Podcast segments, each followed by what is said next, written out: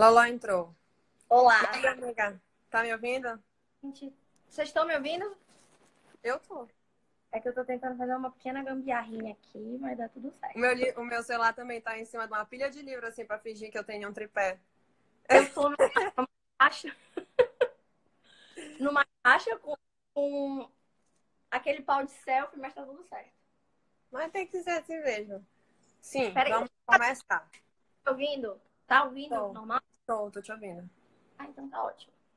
Tá, gente, É, olá. vamos. Bom, é, a, nossa, a nossa MEV de hoje é para falar um pouquinho sobre identidade. É, eu já queria começar isso aqui falando para vocês que o nosso objetivo não é te falar qual é a sua identidade, mas sim te dar meios, artifícios para que você descubra quem você é. A gente acredita que eu e a Lohane não somos capazes de te falar quem você é. E ainda que a gente quisesse dizer isso, a nossa opinião, existe uma grande chance da nossa opinião talvez não ser exatamente aquilo que Deus tem para te falar.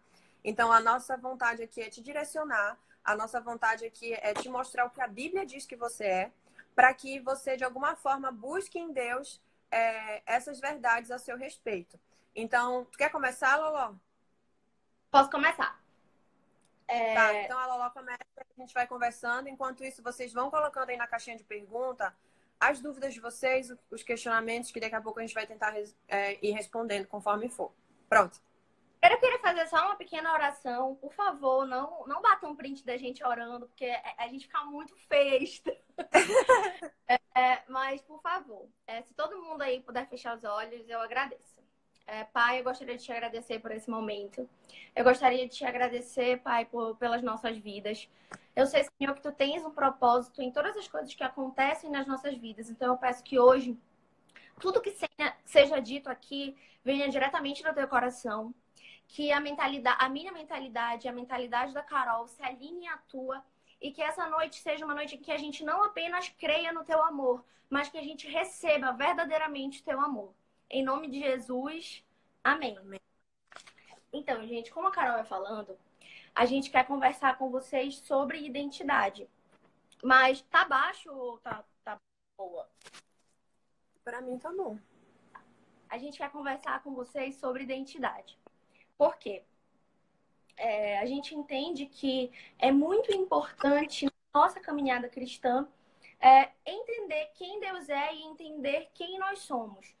E como a Carol vinha, fa- vinha falando, é, a gente precisa saber que essa é uma revelação dada a Deus para você mesmo. Então, eu vou aqui falar das minhas experiências, a Carol vai aqui falar das experiências dela e a gente vai tentar é, alinhar tudo à luz da Bíblia, porque ela é o nosso, o nosso guia, ela, ela é a palavra que rege a nossa vida, amém? Então, nesse sentido, eu queria começar é, lendo para vocês Efésios 2, capítulo 2, versículo 10, que diz: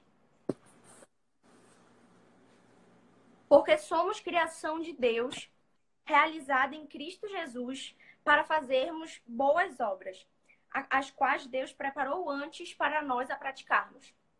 É, quando eu comecei a entrar num processo de entender a minha identidade, comecei.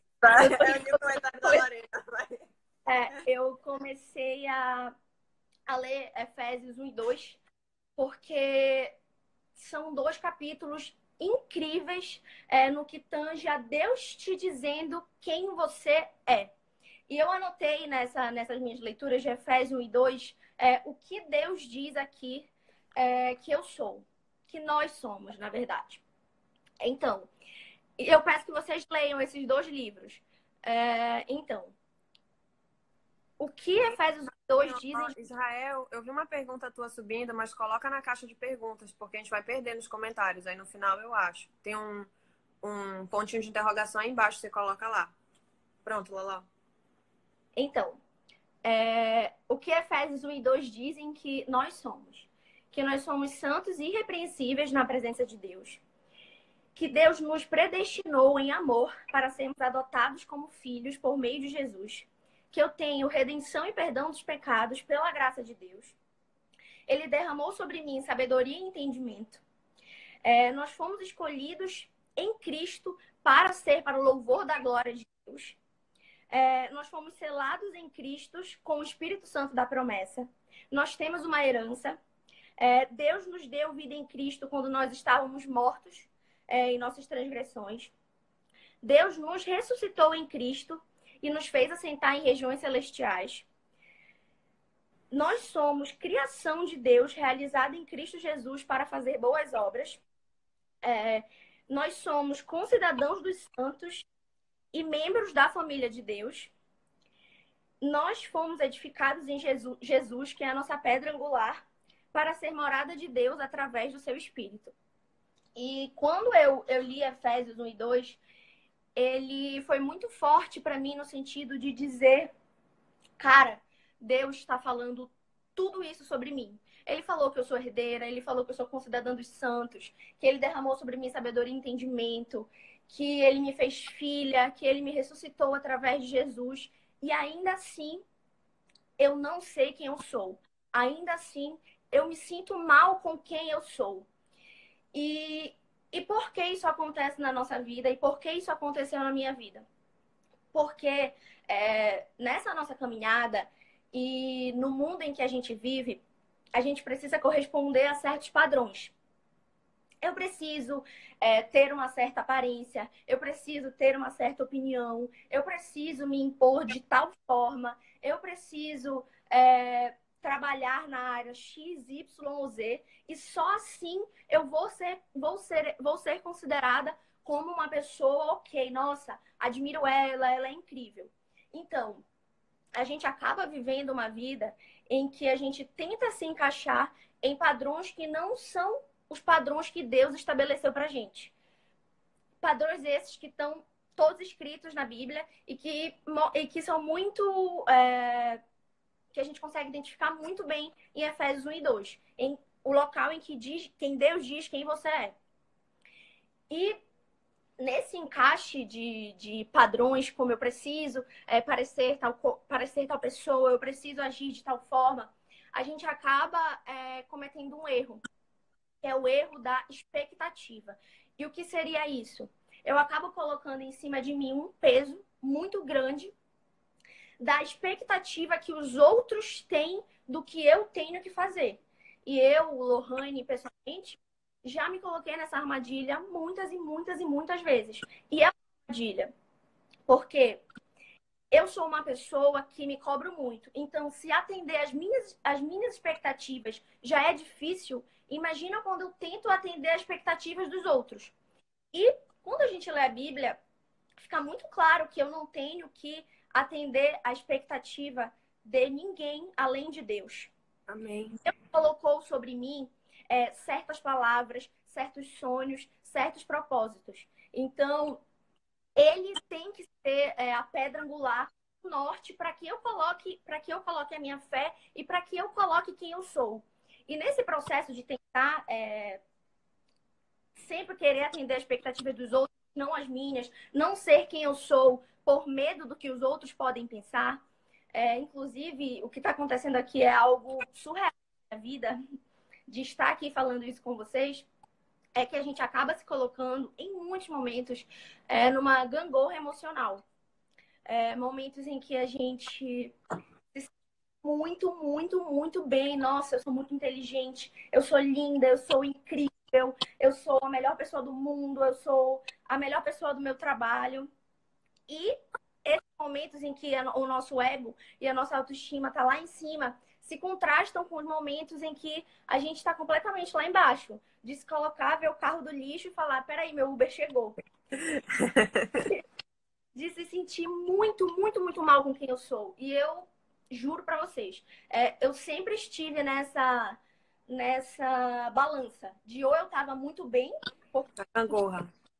É, nessa gangorra eu tava ali em cima porque eu tava me sentindo extremamente incrível, ou então eu tava muito triste porque tava me sentindo muito insuficiente. E, é, e por que isso acontece?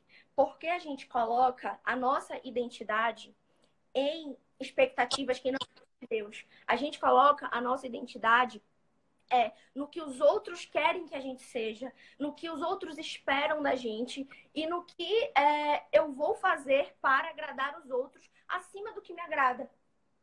E é, isso é muito importante, porque a partir do momento em que eu tenho uma revelação de quem Deus é, eu consigo entender quem eu sou.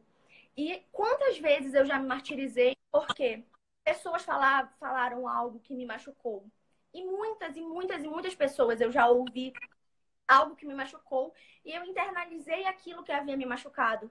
Sendo que bastava eu ler Efésios 1 e 2 para eu saber que eu não sou insuficiente, que eu não sou é, indigna de ser amada, que eu não preciso me sentir mal com a minha aparência, porque que eu não preciso me sentir mal com a minha aparência, que eu não preciso me sentir menor no meu trabalho, menor em relação ao que eu sinto, ao que eu acho, porque Deus já disse, Deus fala coisas lindas sobre a gente em Efésios 1 e 2.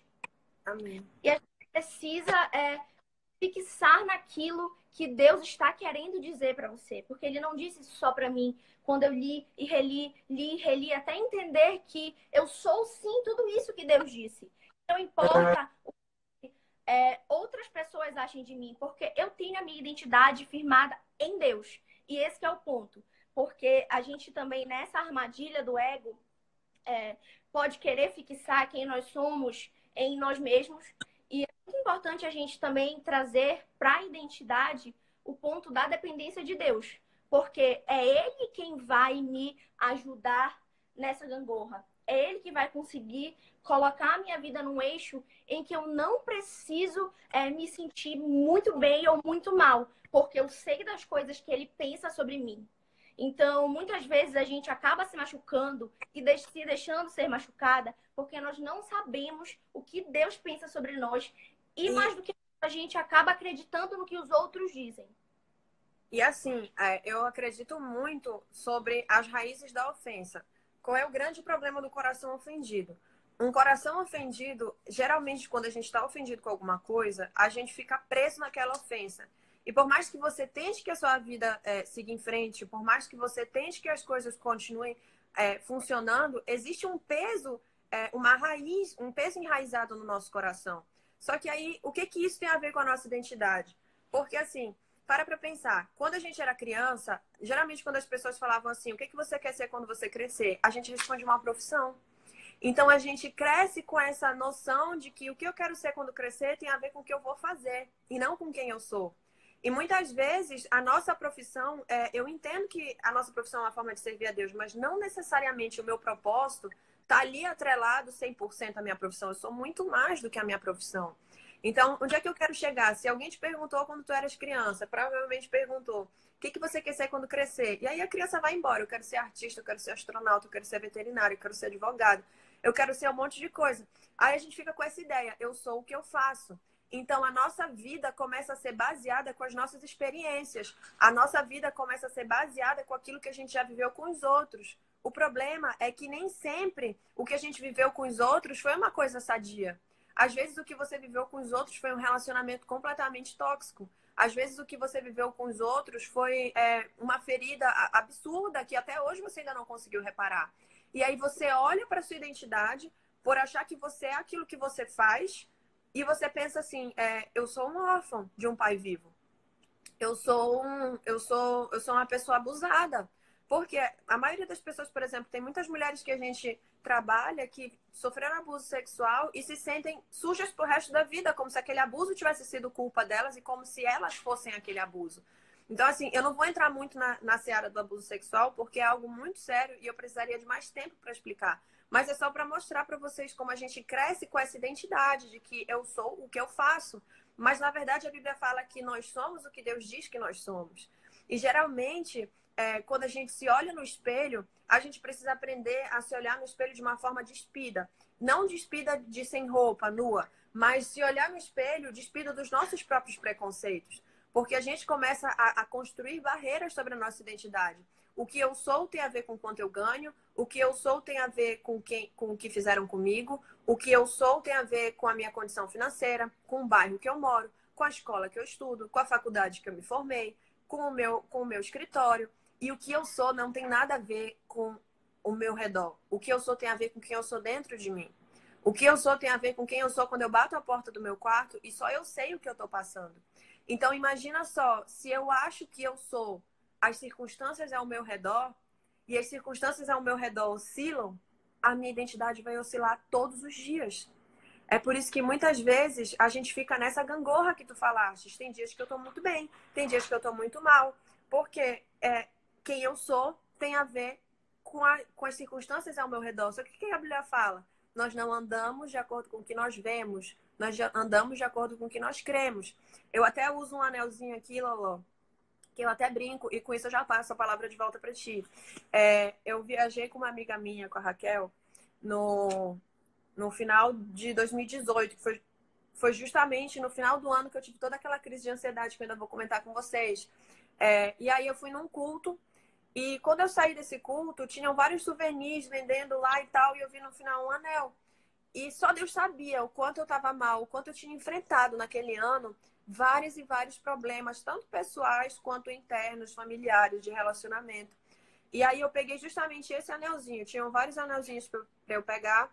E eu peguei justamente o que, que é de Jeremias 29, 11, que, que Deus fala: Eu é que sei as coisas que eu, tenho, que eu sei ao seu respeito. Pensamentos de paz e não de mal, para te dar o fim que desejais. Então, assim, quando eu peguei esse anelzinho, ele coube no meu dedo, eu falei: Nossa, eu vou usar até ele estragar, então eu vou usar pro resto da minha vida. Porque aquela era a verdade de Deus sobre a minha vida. Ele que sabe os pensamentos que ele tem ao meu respeito. E se ele é que tem pensamentos de paz, quem sou eu para me olhar no espelho e, e, me olhar sempre me condenando? Eu vou passar, eu vou não, eu vou passar a palavra para ti e depois eu queria falar um pouquinho sobre bastardia, mas vai vai continuando o teu pensamento só para também eu não ficar uma palestra aqui. É, complementar, na verdade, é, inclusive pelo livro que eu estava lendo, que é um livro sobre identidade.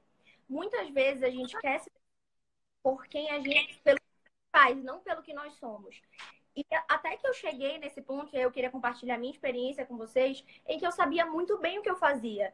Eu sou advogada, eu amo meu trabalho, eu amo o que eu faço, mas eu cheguei num ponto em que eu só me sentia triste, eu só me sentia mal, eu não me sentia suficiente, eu tive muitas crises de ansiedade, crises de pânico.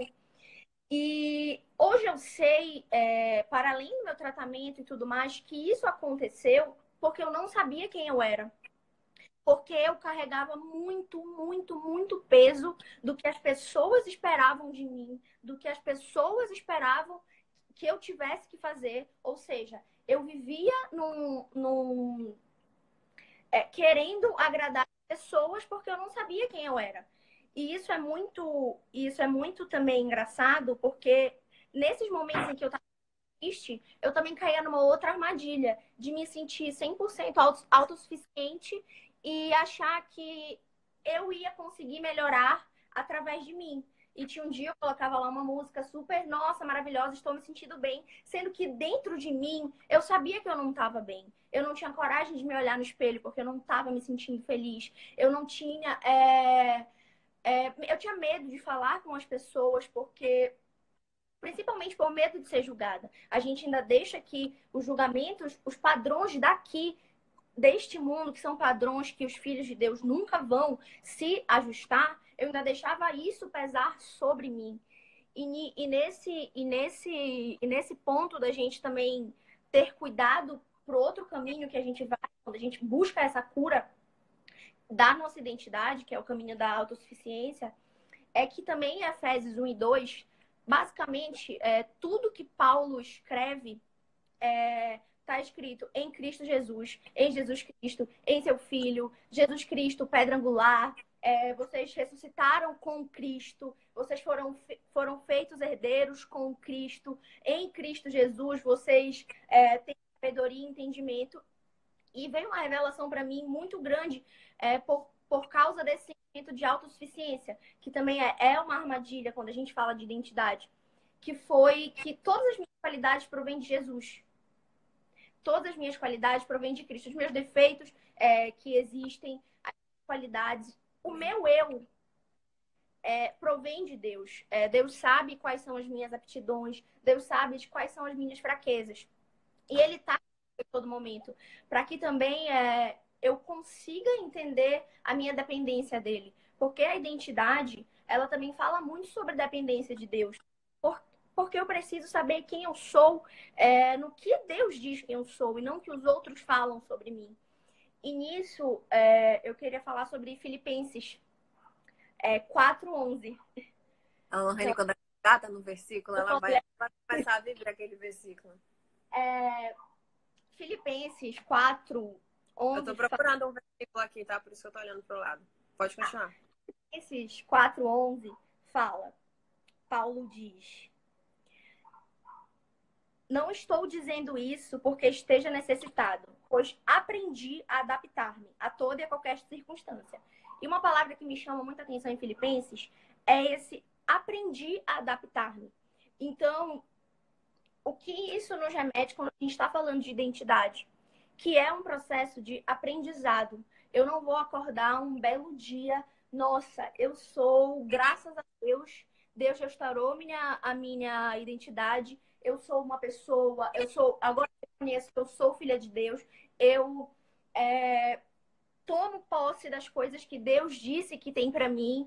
Isso não vai acontecer num belo dia em que eu vou ap é, aprender, assim, saber que as circunstâncias, que não importa o que aconteça, eu sou filha de Deus. Não é assim, não é um belo dia.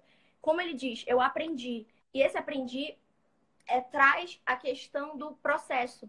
É um processo. Tem dias em que eu vou acordar bem, tem dias que eu não vou acordar tão bem, tem dias que eu vou estar com a minha identidade consolidada em Deus, tem dias em que eu ainda vou estar é, é, um pouco nesse, nesse caminho, mas eu, eu esqueci agora o versículo, que ele fala que ele está trabalhando na gente até o fim dos tempos até o momento em que Jesus volte.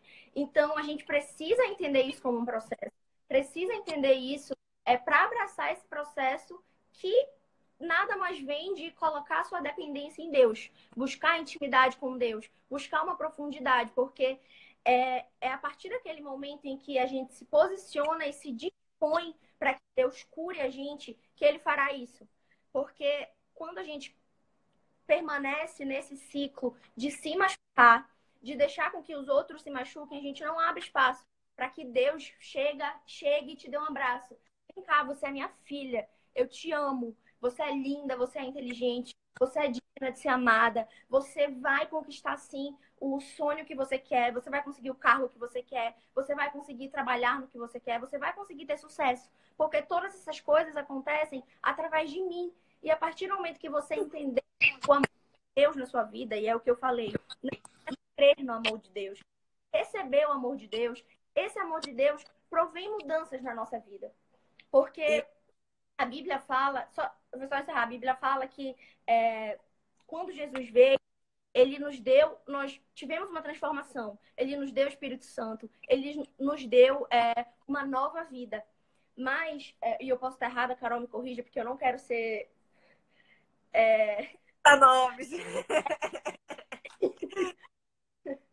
que Deus não, não traz uma, uma, Ele não trouxe imediatamente, a partir do momento que eu entendo Deus como Jesus, Jesus como meu Salvador, automaticamente a minha mentalidade não é mudada. Eu preciso entender que, ainda que eu tenha nova vida, ainda que eu tenha ressuscitado em Cristo, eu preciso trabalhar minha mentalidade, pedir para que Deus substitua a minha mentalidade pela mentalidade dele. Loló, tu falaste algo que, que tem muito a ver com o que eu queria falar sobre mentalidade.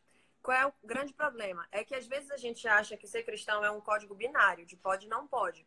Só que conforme a gente vai lendo a Bíblia, a gente vê que não tem nada a ver com isso. Porque as pessoas se baseiam tão somente na lei e nos dez mandamentos. Imagina só que na época que Moisés vivia, as pessoas não tinham acesso a Deus, elas precisam, precisavam entrar no tabernáculo, papapá, papapá.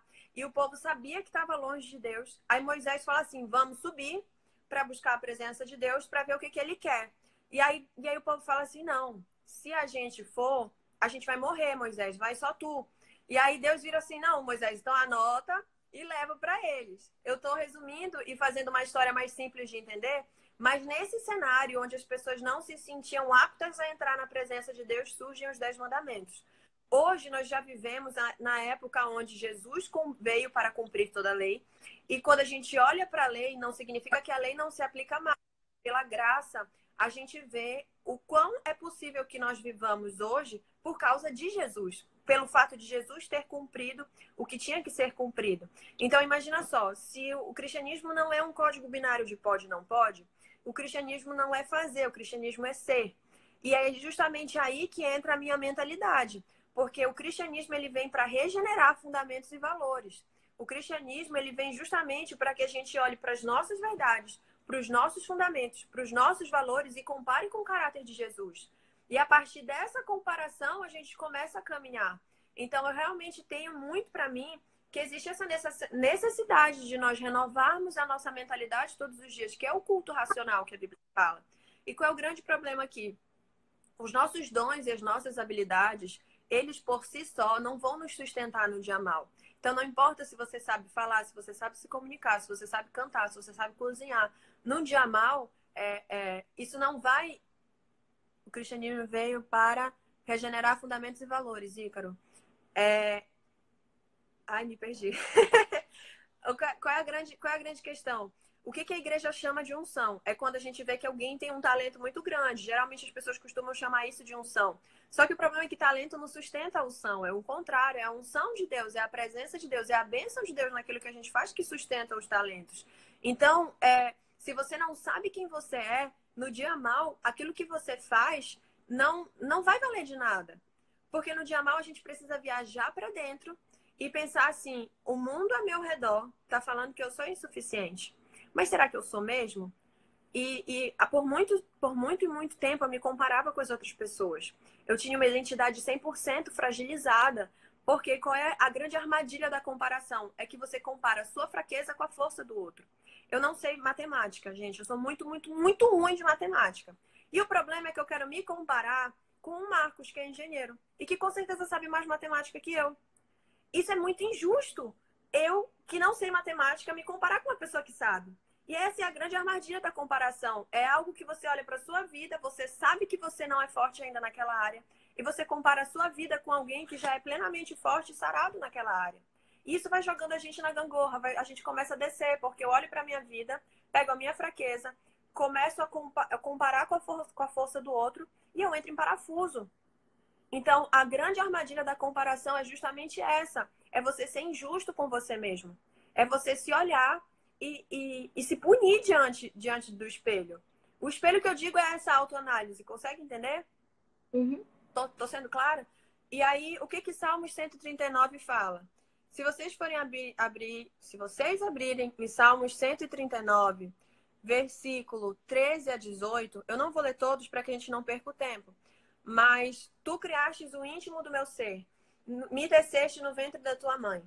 Quando a gente vai lá para Gênesis, Deus criou tudo, blá blá blá blá, blá vai criando tudo. Em algumas versões do Salmo 139, é o único lugar onde a gente lê tu me formastes. Dependendo da versão. Então, se a gente conseguir fazer uma comparação aqui, a gente vê que Deus criou todas as coisas, mas a minha, você, ele formou desde o ventre da nossa mãe. Antes da nossa mãe saber que estava grávida, o Senhor já tinha contemplado todos os dias da nossa vida. Antes da nossa família saber que a gente estava vindo, o Senhor já tinha contemplado todos os teus acertos, todos os teus erros, todas as tuas qualidades e também todos os teus defeitos. Existe uma singularidade na Carol que não existe na Lohane. E existe uma singularidade na Lohane que não existe na Carol. Porque Carol não foi feita para ser Lohane, Lohane não foi feita para ser Carol. Mas Carol e Lohane foram feitas para serem a imagem e semelhança de Jesus. Então, se a gente parar de se comparar com as outras pessoas, a gente vai parar de se ofender. Só que a grande armadilha, tanto da comparação quanto da ofensa, é que elas estão intimamente ligadas à importância daquela pessoa para a nossa vida. É por isso que os maiores graus de ofensa é pai, mãe e irmãos justamente porque são as pessoas que a gente mais espera amor, aceitação e compreensão. Então, quando você perde amor, aceitação e compreensão das, suas, das pessoas da sua casa, você acha que você não é apto a receber fora. E muitas vezes os nossos pais não nos dão algo que eles não receberam. E a gente cobra que eles nos deem algo que eles não receberam. Quantas e quantas pessoas não conseguem enxergar Deus como pai, porque o pai terreno não foi um bom pai? E aí as pessoas começam a se enxergar diante de Deus como um filho bastardo. E eu trouxe aqui alguns pontinhos sobre o que é bastardia.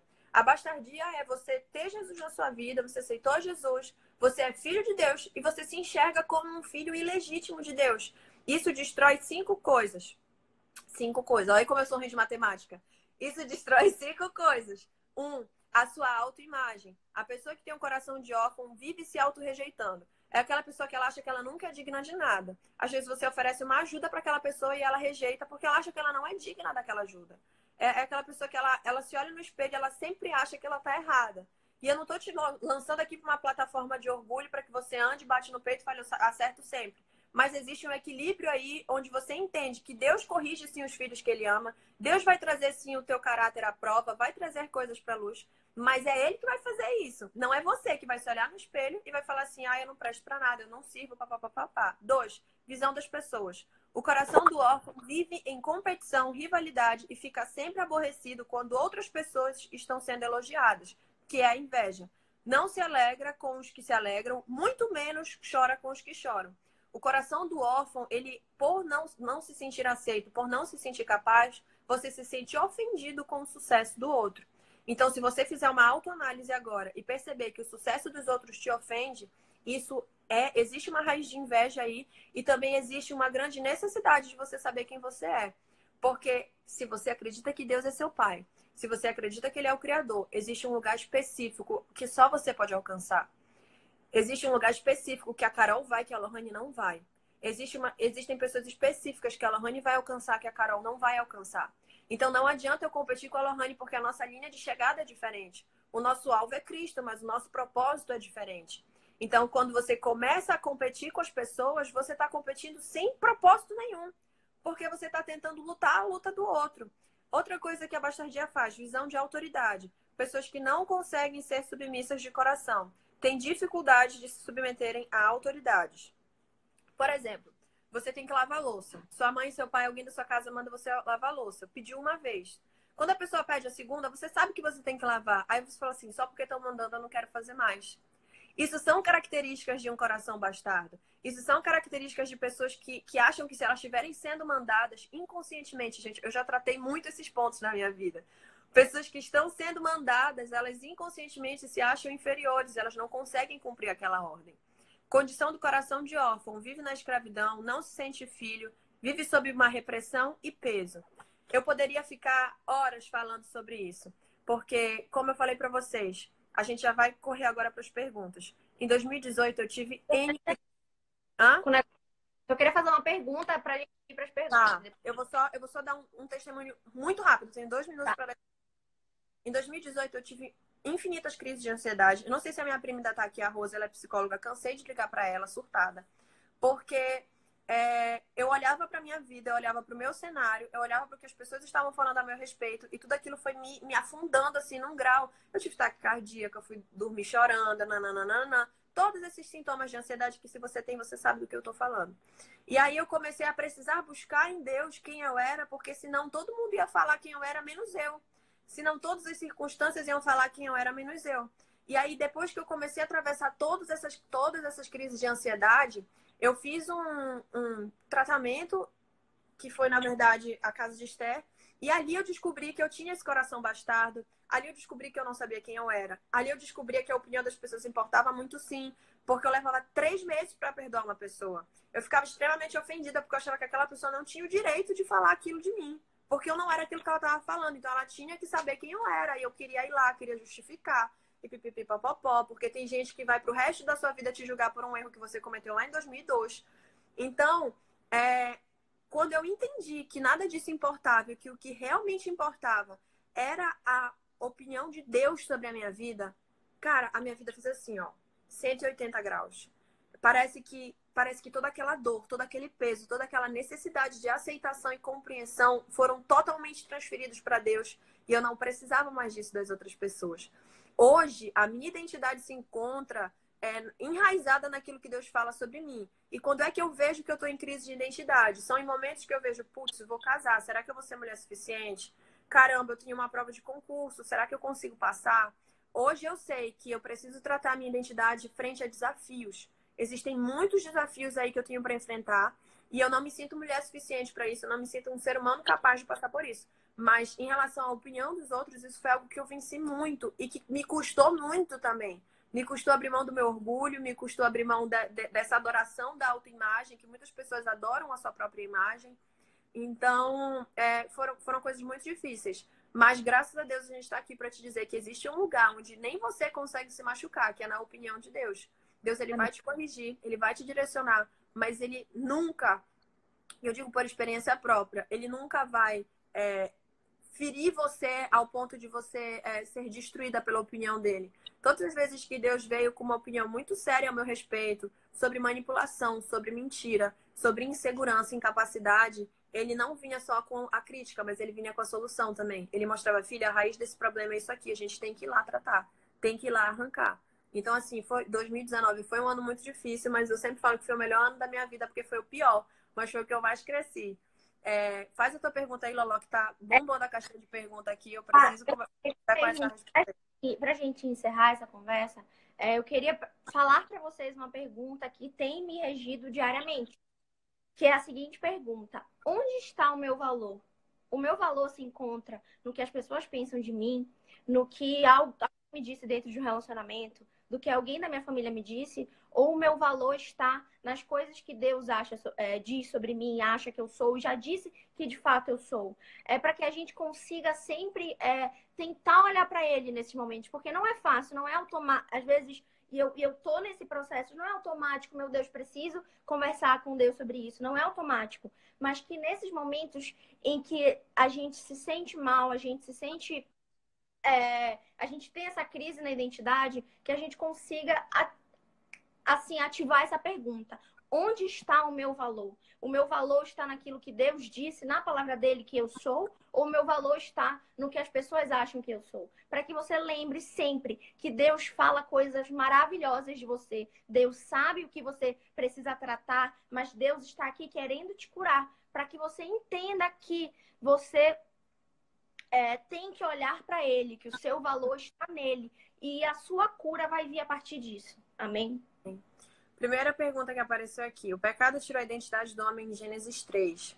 Bom, é, eu posso responder rápido essa pergunta, só te falando duas coisas, Ícaro. Ah, é, o pecado, ele sempre tira a nossa identidade. Né? O pecado, ele sempre afasta quem a gente é de verdade. Só que qual é a grande sacada? É você entender que as armadilhas de Satanás de Gênesis 1 continuam sendo as mesmas dos dias de hoje. Deus olha para Adão e Eva e fala: vocês são isso, vocês nasceram para isso, a função de vocês é essa. Aí Satanás vai lá, mas é mesmo? Será que Deus falou isso mesmo? Quando Jesus vai para o deserto, Jesus é batizado, ele acaba Amém. de ouvir o Pai. Tu és o meu filho amado, em quem eu tenho prazer. A primeira coisa que Satanás faz quando Jesus entra no deserto, será que Deus te ama mesmo? Então se joga daqui do penhasco. Será que Deus tem prazer em você mesmo? Então manda os anjos virem aqui te servir. É, se a gente entende que as armadilhas de Satanás são as mesmas, a gente para de cair nelas, pelo menos tenta, porque. Pode falar. Eu queria só complementar que são exatamente essas e ele faz exatamente as mesmas coisas sempre. E quais são as três coisas que ele mexe na gente? Cara, minha boca, tá aqui. é a nossa identidade, o caráter de Deus e o nosso. E são essas mentiras é, em relação é, a isso tanto que, que como a Carol estava respondendo, desde Gênesis, foi o que ele fez com Jesus. Ele só tem essas três, essas três, essas três armadilhas: mexer na nossa identidade, mexer no caráter de Deus e mexer no nosso propósito. E isso parece pouco, mas são as nossas chaves principais para a gente ser quem a gente tem que ser em Deus. Então, é, não muda. E Carol pode continuar. É, só, só terminando de te responder aí, Carol, as duas perguntas que passaram aqui. É, o pecado não tira a identidade do homem, mas ele afasta o homem da identidade original dele. Porque eu acredito, pelo menos, que Satanás não é capaz de me tirar nada que Deus me deu. E quem me deu a minha identidade foi Jesus. Então, se a sua identidade está de fato pautada em Jesus, se a sua identidade está de fato pautada naquilo que Deus fala sobre você, ninguém é capaz de tirar isso. Mas existem caminhos que você escolhe traçar que te afastam dessa verdade. Então, assim, sim, Satanás questiona a nossa identidade. Sim, apesar de saber quem Jesus era, Satanás questionou a identidade de Jesus. Mas Jesus, além de saber quem ele era, ele principalmente sabia quem Deus era. Então, quando ele vai ser tentado ali no deserto, ele sabe quem é o Deus que ele serve, porque ele é Deus encarnado. Então, é, ele, sim, ele questionou, mas era Jesus, né, galera? Só que. Ele sabia a identidade a gente precisa ter astúcia para entender isso. E, inclusive, a nossa próxima live na terça vai ser sobre como identificar a voz de Deus, de Satanás e da alma. E aí, eu não posso me estender muito aqui, senão vai acabar e a gente só tem minutos. Quer falar alguma coisa, Lola? Posso passar a pergunta? Pode passar. Eu ia falar, mas vai ficar muito longo, vai. Mateus, recebemos a revelação de Deus através do Espírito Santo. Como funciona esse processo? posso começar essa. Amigo, esse processo funciona a gente se trancando no nosso quarto, é, orando muito, muito e muito. É, eu tô há uma semana e meia, basicamente, só lendo Efésios 1 e 2 e pedindo para que Deus revele para mim o que Ele quer nessa palavra, revele a identidade. E é aquilo. A revelação de Deus a gente recebe através do Espírito Santo, porque foi quem é, Jesus deixou para ser o nosso consolador e para ser a nossa companhia diária. E a gente só consegue é, saber quem Deus é quando a gente se dispõe a ter uma intimidade com Ele. Porque, como eu falei, é muito fácil a gente crer em Deus, mas saber quem Deus é, saber quem eu sou em Deus, saber qual é o meu propósito, são coisas que você só vai descobrir com Ele. A revelação de Deus para Carol, Deus é sempre o mesmo, tá? Não tô falando isso. Mas cada um tem a sua própria revelação de acordo com o seu propósito. E a gente é, não. Só para que ninguém distorça o que a Lohane tá falando. É ela está falando sobre descobrir identidade e propósito. O que eu preciso deixar bem claro para vocês é que Deus se revela através da palavra. É, sim, através do Espírito Santo. Orando. Sim, da intimidade com Deus. O que eu quero, Lolo, eu não estou te corrigindo, mas te complementando para que a gente não caia no erro de, de ninguém pegar esse trecho e falar assim, ah, a Lohane falou tal coisa. Porque, gente, para para pensar. É, se a Bíblia é a palavra de Deus, a Bíblia é a biografia de Deus. Então, é, nós não podemos afirmar com clareza aquilo que a Bíblia não diz com certeza. O lema batista que trouxe para minha vida.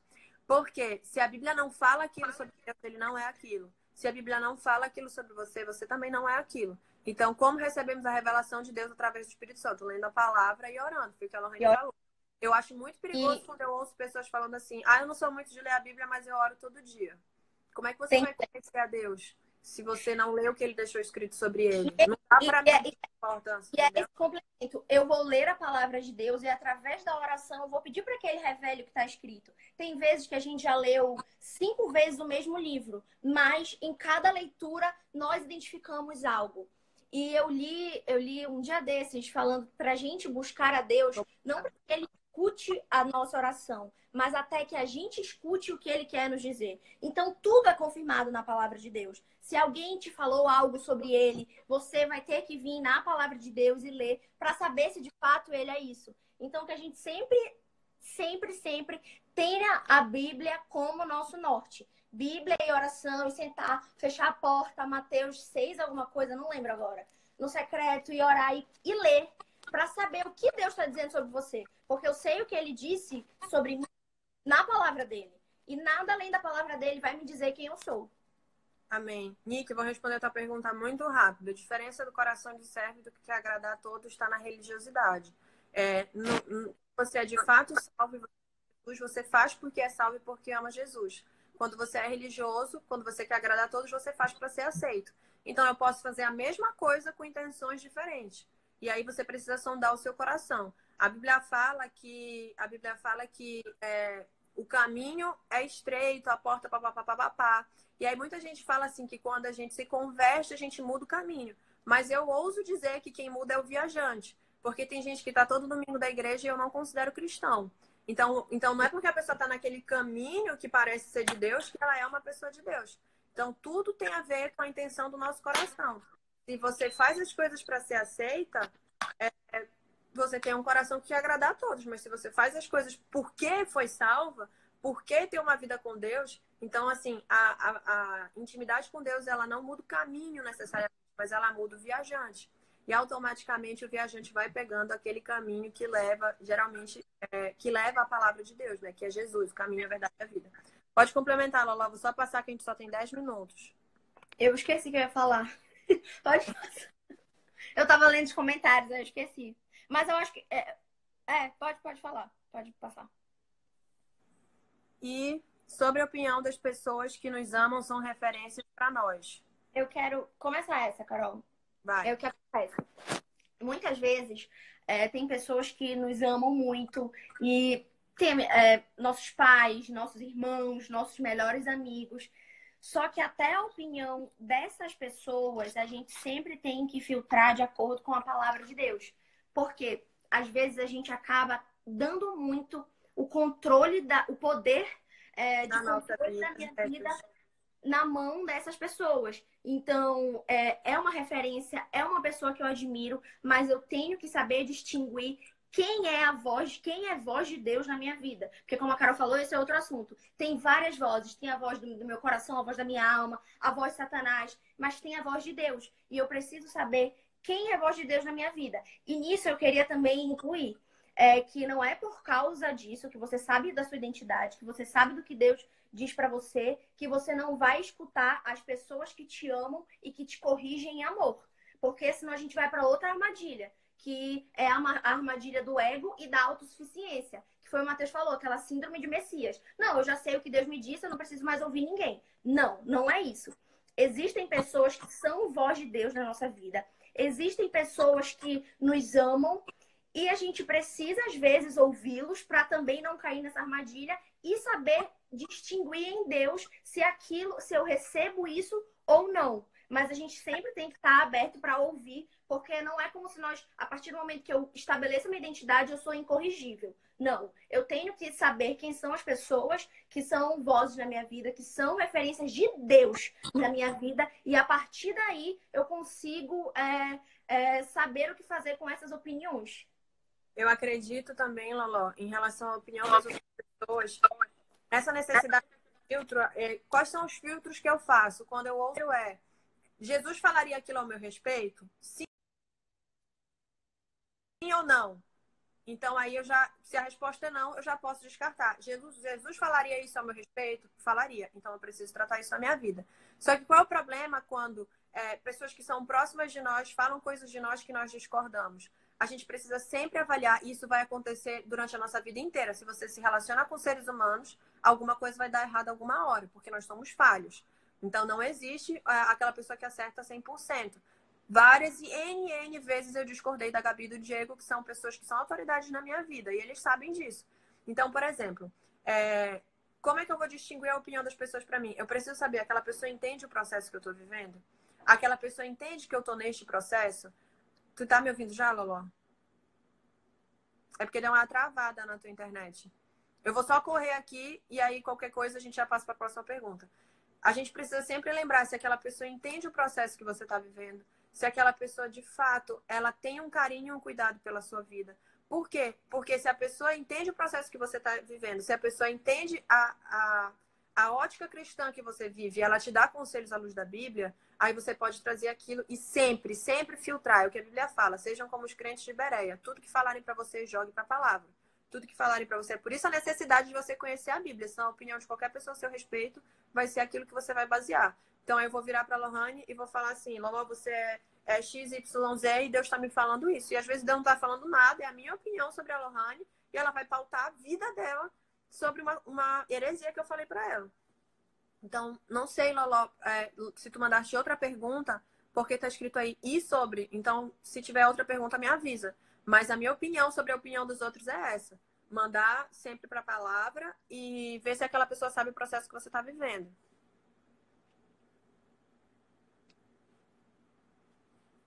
Gente, vocês estão ouvindo agora? Não. Lohane, não tô. Só tô fazendo leitura labial. sai. A gente só tem cinco minutos para responder essa, essa pergunta. Eu vou convidar a Lorraine de volta aqui correndo, porque eu não quero fazer duas lives. Em nome do Senhor Jesus Cristo. Tá, só eu. Eu, é, eu vi. Eu vou colocar a Lorraine aqui rápido.